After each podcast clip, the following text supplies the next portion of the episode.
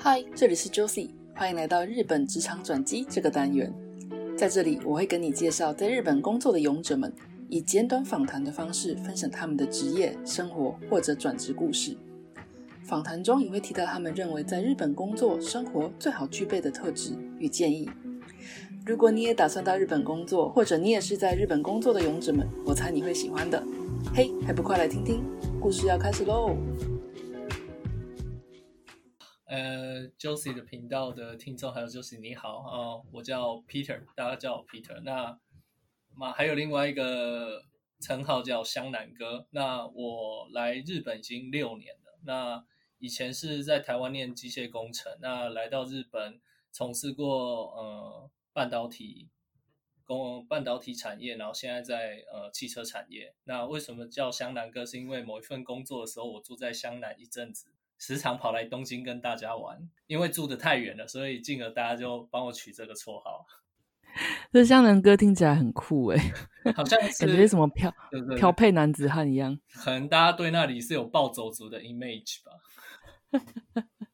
啊，今天很欢迎 Peter 哦。可是，呃，我记得 Peter，你刚刚虽然说你是有这边念书，你是基本上是从一个新收资所谓的新族，就是学校毕业跟呃日本人一起找工作这样的一个经历是不是，我没有在日本工作过，我是在台湾念到研究所毕业，直接来到日本工作。哎，这个是怎么样的契机呢？念的好端端的，为什么不直接在台湾发展呢？呃，其实我是大学毕业后，然后先去当兵，然后再再去念研究所，然后跟我同届的同学，基本上他们蛮多是去做研发替代役或者是免疫啊，有些也是免疫，那他们都早我一年进工作职场。那我我在硕士第二年的时候，他们基本上已经在职场上打打滚一年了，然后就是听了他们很多一些呃。就是他们他们对职场上的建议，那我就想说，那我去找找看，可不可以直接到海外工作的机会。那那时候刚好正值，我记得是二零一四、二零一三、一四，那正值蛮多日商开始到台湾征才，那我是搭上那一个风潮的比较早的人，然后就直接来到日本工作。那个时候的你已经会日文了吗？啊，一句都不会，所以我那时候能找的。呃，其实也不多。那因为我是念工程类的，那工程类的基本上比较可以用专业去弥补一些语言上的不足。那刚好那时候有两间公司是没有要求日语日语能力的，所以我在面试的时候基本上是英文，或者是有有甚至有公司是配中文的翻译在旁边这样。哦，那这样听起来我很好奇，是说。假设在呃你的专业技能上可以就是弥补的的情况下，会不会显现出英文其实相对更重要呢？我认为如果要呃就要看你找的是日商还是外商。那在第一份工作，我是一个那时候是一个很传统的日本百年企业，然后来台湾征才。那因为他们要找的是半导体业的人为主，然后恰巧因为。半导体业来讲，台湾又有台积电这些大大的公司，所以他们进而就是想找一些台湾人。那你说英文有没有优势？我想，呃，多少是有，但是主要在这样的企业里的内部沟通还是以日文为主。所以那时候公司就提供我日呃日语课，所以我那时候是边写着论文，然后边去那个。呃，台北的补习班去上日文，上到直到我毕业，然后才来到日本上班这样。哎，这个大概过了多长一段时间呢？就是去加进增进你的日文技能这个部分，在台湾的时候，我记得，我记得我是二零一四年的四月拿到 offer，然后大概五月他就安排我开始上课，上到九月，然后十九月的底。那下个月我就满六年了，九月底的时候我就飞到日本来，所以大概经历了四到五个月的，就是台湾的那种日语补习班，算是特训这样的对。对对对，特训非常密集的特训，就是每天都有课，然后甚至有安排一对一的老师，就是团体班跟个人班都有。我我这样听起来，他好像很密集的安排你做特训，这边会不会有某部分他其实还是很在意，就是日文的训练这边也是蛮重要的呢？哦。当然，因为基本上在这么传统的百年日商里，你还是要以你第一个要日日语会说，然后了解他们的行事作风，还有公司文化，所以日语绝对是必要的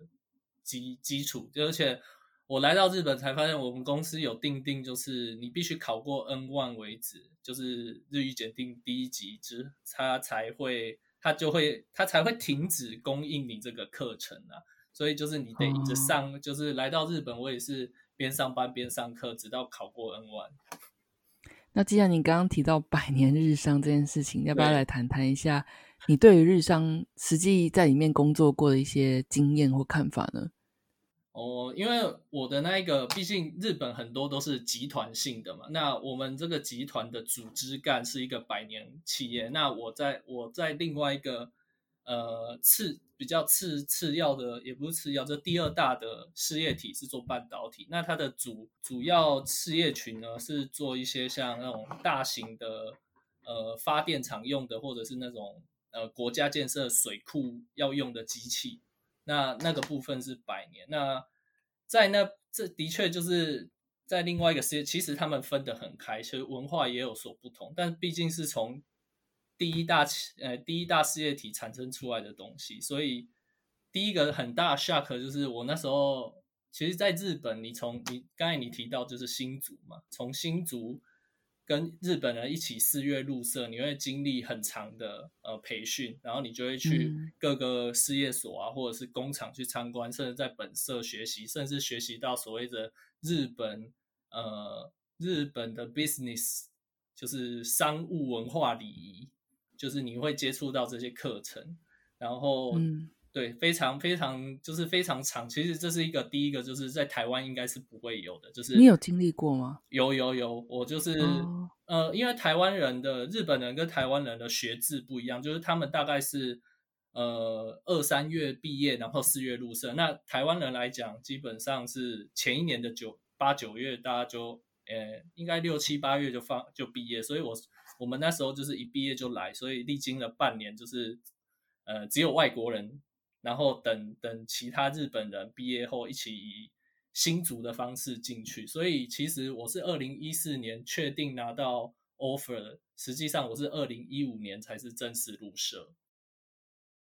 那你具体现在回想一下，你跟他们一些新收职新族一起毕业的小毛头们一起研修那种所谓的日式的商业礼仪什么，有有没有什么研修？你就觉得现在想起来特别的有趣的，就在在台湾绝对不可能的什么样的研修，你有做过的吗？基本上他们研修蛮大，都是聘请外面的，就是他们那种专业的呃人资顾问公司，然后来做那种 training 的课程。那可能是三天为一个单位，或者是一周五天为一个单位。那比较印象深刻，他们很喜欢做分组，然后做所谓的 role play，就是角色扮演。那可能他们会说，那这个一一天半我们会有会有一个是客客户的角色，那可能是他们的派来的导师做担当。那我们可能是每个小组是个分公司的概念，那我们要去提一个 project。然后就是会有围棋，就是可能三个轮回，第一个轮回可能是一个半天，然后他就会告诉我们你们应该要做什么修改，然后在第二个轮回，我们又是以一个新的公司的姿态再去再去提一次简报，这种感觉，那就是这样一直轮回中，他会一直指点你说你在进入客户的办公室的时候，你要怎样的礼节，然后先做应有的呃打招呼，就是正式的打招呼，然后。怎么去呃 pro 就是 proposal 你的东西，然后之后退场的时候如何有有礼貌的进退场，就是退出那个办公室，等等非常细节的日本商务礼仪，都会在里面的课，就是里面的这些课程里教到。那你实际这样子 run 过一遍这个所谓的 training，然后跟你实际之后工作，呃，可能在跟客户提案的时候，你觉得这会有落差吗？我觉得比较制式的东西是，就是就好像 copy paste 一样，是的确是用得上的。但真的、真的、真的去面对客户的时候，还是要看客户的感觉。有时候其实日本职场，我觉得就是那种上下还还是蛮有上下关系的吧，所以就是要看你跟你的客户关系是比较平等，还是比较就是他们会讲就是像卡米萨嘛，就是像神一般的把他捧捧着那种感觉。如果是遇到这样的客户，那他们教的那种非常制式的东西是呃蛮活用的，但是依外国人来用的时候。怎么样都不会比日本人好，所以多多少少会有一些容许值。那实际上我用了，对我们来讲会是加分，毕竟外国人愿意学日本人的呃文化，他们会感到呃蛮蛮蛮蛮开心的吧。但是当你渐渐的习惯这套文化的时候，他们你就会发现日本人对你的观感又不一样，他们会觉得你应该进来这么久就要像个日本人一样了。哎，对，这边其实也是我对于就是在日商工作过的伙伴们有一个还蛮想要问的问题，就是呃，很多日商公司他们聘请外国人，他们是希望拥抱多样性，还是希望这个外国人多少是比较偏趋趋近于像你要懂日本文化，你要像个日本人的言行举止这样？呃，我觉得要看公司规模以及他们聘请外国人的比例，像我们公司我。我前面第一份工作的公司，它在日本大概有一万出一万到两万人之间。那其实，但是外国人的比例，就是我们当年我记得入社有一百四将近一百四十个人，里面有二十五个左右的外国人。那但是其实这样算比例很高，但是真的分散进去，我我记得那时候公司人事说，我们有大概接近六百个部门，所以基本上一个部门。顶多分不到一个外国人，所以那他们的他们的希望当然是我们可以去影响日本人。但是讲真的，就是力不从心啊。就是以一个外国人而言，不要被影响就很好了。因为在在那样就是充斥日本文化以及完全日本的，你说一个人就这么少几 percent 的人要给他冲击是很难的。所以呃，有时候大公司的人是他们的想法是理想的，但实际的做法就是上层的。你会发现，就是上层的提出的策略，其实跟下层的人是执实际执行的，就可能好比是你的主管、你的前辈，他们实际执行的时候，其实是有落差的。所以，就是渐渐的，外国人就是得融入他们那一套，不然你在工作上是其实是非常的，就是不顺畅。那你刚刚有提到说上一份工作，意思是说你有换过工作，你有转职过。那这边要不要跟大家聊一聊你转职的故事呢？呃，第一个，因为我在台湾在念念硕士的时候，主要从事还是比较汽车工业相关。那其实来到那个半导体产业，不是我原来的原来的希望，因为其实日本在招聘新组的时候，他只会跟你讲说我们要招聘就是技术人员，但是他不会明确的告诉你是什么样的人。那所以你基本上是进了公司才知道啊，我被分配到这个部门。那因为其实我没有很讨厌就是做半导体呃产业，那会想转职。第一个就是呃还是想回到汽车产业来工作，然后第二个原因是因为我那时候做的产品比较像是就是半导体的呃开呃制作设备，就是卖一台机器。那在就是对于这种卖机器，其实有点 B to B。那我比较喜欢喜欢有那种 user feedback 这种东西。像车子的话，你就可以是从使用者方向去开发。但是像生产设备来讲，它不是比较像是功能性开发。所以只要功能达到了，就是使用者的一些 user friendly，其实没有这么的呃考虑的这么多。那我比较想要做跟人。关系比较大的，所以这是我第二个原因。第三个原因也是因为，呃，其实外国人到日商会希望因为自己的呃多种语言的能力，那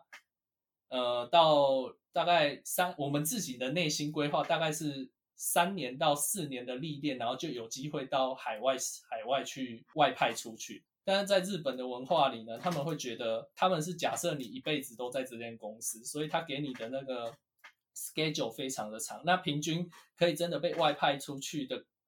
年数大概都要，就是资历大概要十年、十五年左右。以一个外国人而言，会觉得这是太太太花费我时间了。然后再就是你即便有语言能力的优势，你还是不会赢那些，因为他们可能语言能力不好，但他们资历够的日本人。就是这些机会其实一点都不透明，就是他也没有说公开的让大家来争取，那就是每年到了人事的一些更换的季节的时候，上层的就会讨论派谁派谁，然后谁要回来日本，谁要出去。那当然现在可能有些公司在改变了，那我那时候其实是算是先驱吧，就是其实两三年是没有什么机会去碰到这一块的。所以这是其实第三个主要原因，就是你你如果没有想要长期一直待在这个产业的话，其实越早跳脱是越好的。那你那时候离清到说你还是想要回到汽车产业，那你也决定要转职。嗯哼，你那时候是怎么样的管道找到下一份工作呢？其实，在下一份工作，我是就是想要锁定外商那。那时候我自己的内心希望就是外国籍的员工至少有三成以上，然后主要还是透过像一一个就 LinkedIn，大家都会用，那 LinkedIn 上比较容易找到外商的公司，然后再也是有用一些呃日本本土的。那其实日本的这种猎人头专门的个人事务所到大型公司其实是非常多的，然后他们这种人资介绍也非常蓬勃，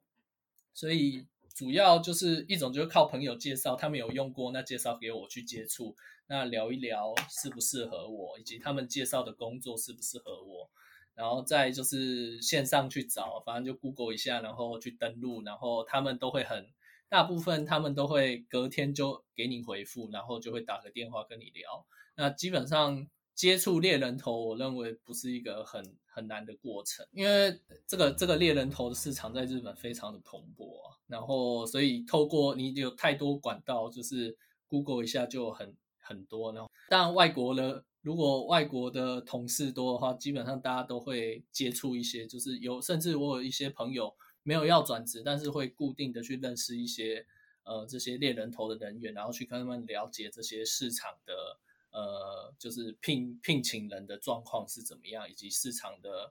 现在的现况是怎么样。那我也是从一些前辈去学到，哦，培养这样的猎人头的关系，其实对未未来是转职的机会是比较好的。那你现在对于你现现在所在的公司文化还满意吗？跟过去日商比起来，有什么样的不一样呢？嗯，其实我转职过两次。那第一次是在第一次，呃，第二份工作是一家法国的汽车公司，但它算是一半一半，就是因为它是原本我去的那个部门原本是一个日资，然后被一个法商买下来，所以当然就是来到外外商的管理制度之下，我觉得，嗯，加班不会这么多，这是一种。然后分工，我觉得最大的。感想就是分工蛮蛮蛮细致的。那在以前我在日商，就是你因为我是做设计开发，那设计开发日商是呃你一个人可能有个前辈带你，那你一个人从零一直做做做做做到这东西量产卖出去，然后甚至连售后服务的 cover 你都要做。但是来到外商，你就会发现哦，就是设计人员设计人员那。如果已经可以量产，就会交到下一个部门，售后服务又是下一个部门，呃，品质管理可能也是另外一个部门。那在日商，我自己的经历是，你是源头的那个设计者，你得 cover 所有的东西。那相较之下，你就会发现，哎，基本上是没有什么团队合作的概念啊。基本上在日商里面，比较算一一个人要把全部的东西负责到底。那在外商的时候，就会发现。呃，分工是分明的，那每个人就是用自己的专业去工作。那你之前在日商到底加班多多啊？哎，日商啊，我记得啊，这我记得最最高单单月最高有到一百多个小时，然后很高哎。然后曾经有一个年度是年平均月平均啊，六十多个钟头，月平均对。哇，就是整个年度我都在加班，然后那时候是觉得真的蛮蛮辛苦的，就是大概每天回到家就已经十点十一点吧。那现在在外商公司还算是很适应哦。当然，我来到我现在又转职到第第三份工作，那是一间德德商的汽车产业公司。那它它是一个在日本只是一个小事务所，所以人也比较少。那组织小就比较弹性，那就是工作时间。因为以前我过去五年都是做产品设计，那现在是变成一种呃客户的 interface，那所以。变成就是沟通，比起技术开发上，现在是沟通面比较多，所以在时间的安排上比以前更更为弹性。那呃，讲白一点是没有没有必要的开会会比较少一点。这是另另外一个外商跟日商在比的话，就是日商常常会开会开到一个忘我，然后其实就是一个没有结论的开会，这种这种会蛮多的。但是来到外商就会。非常的快速简洁，然后问题是什么，结论是什么，那下次要 follow 的课题是什么？另外一层就是我我在转职后来到新公司，发现效率这一点是在日商其实是比较差的。那我想要请问是说，你到日本来工作也第六年了嘛？嗯，那你从台湾到日本工作，在心境上跟实际上有什么样的转变？你是觉得很大的？其实这一题我想了想，就是。在台湾，其实我在台湾没有实际上的工作经验。那心境上跟实际上，我觉得，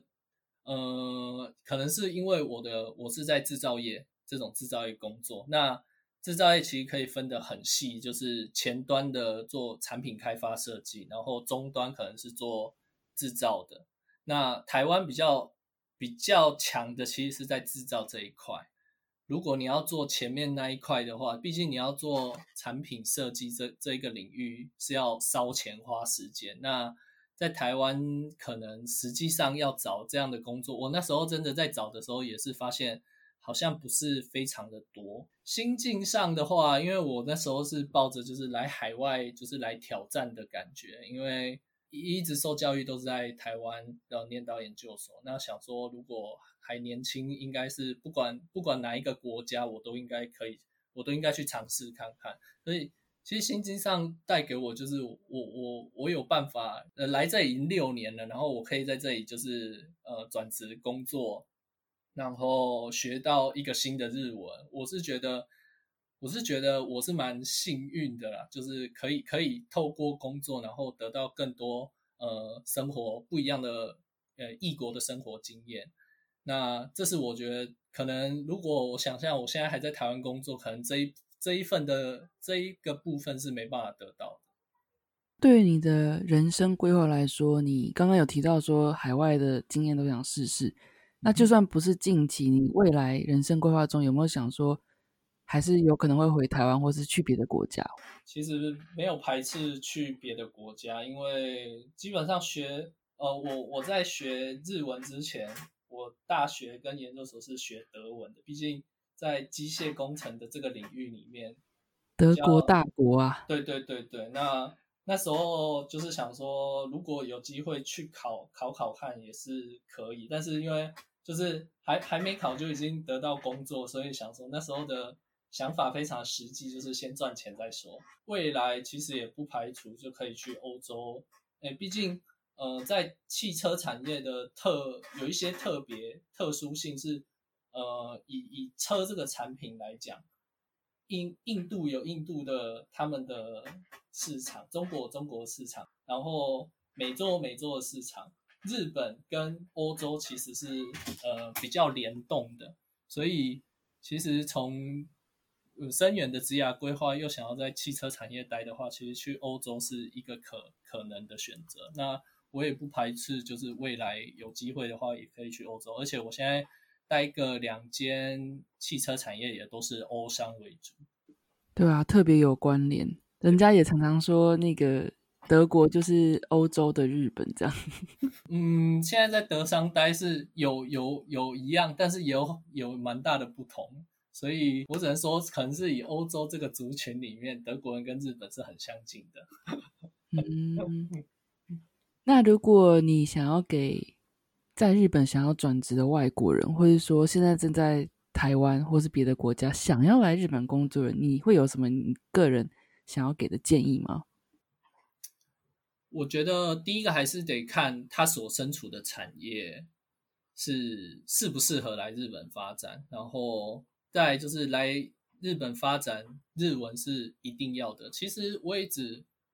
碰过一些比较特特殊的职位是真的不用日文，但通那种通常都比较高阶。所以如果你是要一个就是我二十二十到三十间我是要来挑战的心情的话，我觉得。日文是真的必备，然后再是看你的产业，因为我认为可能我待的产业都比较全球化竞争。那相对的，如果呃你选择的产业是比较深入日本文化的话，像是我觉得像银行业或者是不动产业，他们或者是呃服务业这种东西，可能是比较深化在日本的话，就是要看他们他们所处的产业那。他们要来的话，我当然是觉得，第一就是有机会去增加一个新的语言，认识一个新的文化，其实都很好。那可能在这个职场待了足够之后，你至少有两种语言的优势，那也这这将会是以后转职的一个非常大的利器。所以我觉得，嗯，建议的话，当然就是你要来到这个国家，一定要去了解他们的语言跟文化。那你刚刚说的产业是说，你刚刚举的例子是像银行或者服务业这些的，是你是建议说，如果个人的专业是跟这些相关、这些产业相关，你会比较建议来日本是吗？对，我会建议来日来日本试，就是可以呃看看这个市场是怎么样。但其他的产业其实我觉得，呃，其实都可以来尝试看看。但是呃，如以以进来的像。呃，其他产业像是这种全球化竞争比较大产业，像半导体的制造业或者是汽车工业的话，它如果你是一个技术人员，基本上对语言的门槛就会相对低一点。但是我刚才讲的那些产业的话，对语言的门槛是比较高的，所以还是要先评估评估一下自己的语言能力到底是怎样。然后，如果你在的产业就是语言能力就是要这么需要的话，那你得先。培养足够语言能力再进来。那如果是相对的，就是比较对语言能力来讲是比较低门槛的话，那我建议就其实大可就是我我我遇见很多软体工程师或者是呃呃反正工程类的，他们其实在进来的进来日本工作这个这个门槛已经比我来的时候低蛮多的，就是应该大部分甚至有些。IT 产业可以用英文做主要语言，然后日文辅助，这样都有。不过不管怎么样，既然都生活在日本了，如果会日文的话，其实对于个人的生活体验，我觉得都会有很大的加分呢。当然，对啊，毕竟在日本不能只有工作啊。是啊。那如果听了这个节目的观众想要多跟你交流，有没有什么地方可以找到你呢？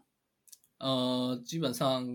嗯，可以透过脸书，然后搜寻我的名字。哦，Facebook，OK。那如果我们要搜寻什么，可以找到湘南哥呢？就是打打我的本名吧，P E I W U T S A I。